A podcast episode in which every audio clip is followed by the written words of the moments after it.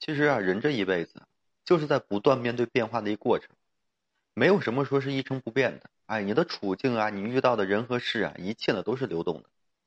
而感情这东西啊，更是无常的，是任何人都难以掌控的。你唯一能做的，就是在拥有的时候呢，好好去珍惜；在失去的时候呢，学会坦然，并且说继续前行。两人啊，在这个茫茫人海中相遇，这就是莫大的一个缘分。哎，能够说相恋，更是说前世修来的一个牵扯。可是两个人这个结局是怎么样子，就靠两人之间的一个相处模式了。这个女人在感情里啊，总是呢太过于感性了。总是说幻想着两人牵着手呢就是一辈子，以为啊选择了相恋就会相伴到老，却不知道啊相恋才是开始。这个相爱容易相处难，感情里的两个人啊都要有这个经营的意识，刻意维系才能够说迎来想要的一个结果。女人在这个恋爱里啊要学会这个审时度势，不要那么的执念啊，要懂得根据这个变化呢来调整自己，不强求不委屈，这才是正经。所以说，你迟早会明白，就是男人选择了断联，就是不想跟你继续下去了，这一点一定要清楚。其实说到在感情里啊，这个得到和付出啊，它不一定是挂钩的。感情里的女人呢，总是太容易感性，太容易失去自我了。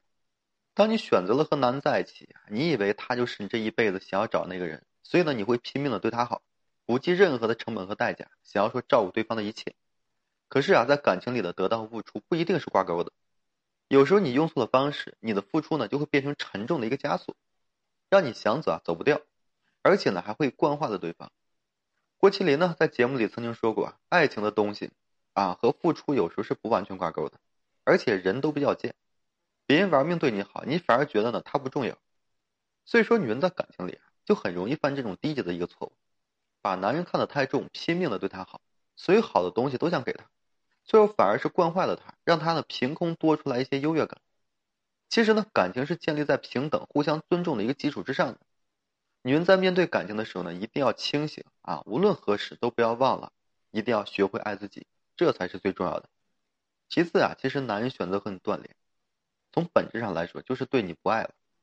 真爱他是会毫无理由的牵挂和担心的，整颗心啊都会放在你的身上，想知道你的心情怎么样，想知道你的一个近况。哪怕是和你说一些废话，也感觉非常的无比高兴。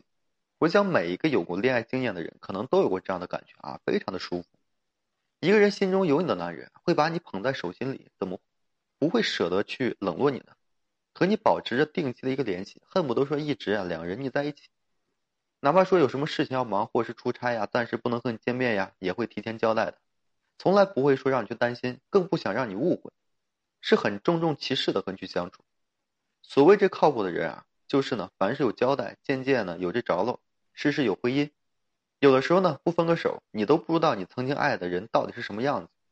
感情里啊，就算是不爱了，也请不要说伤害啊，啊，要有一个交代，有回应，好聚好散嘛，对不对？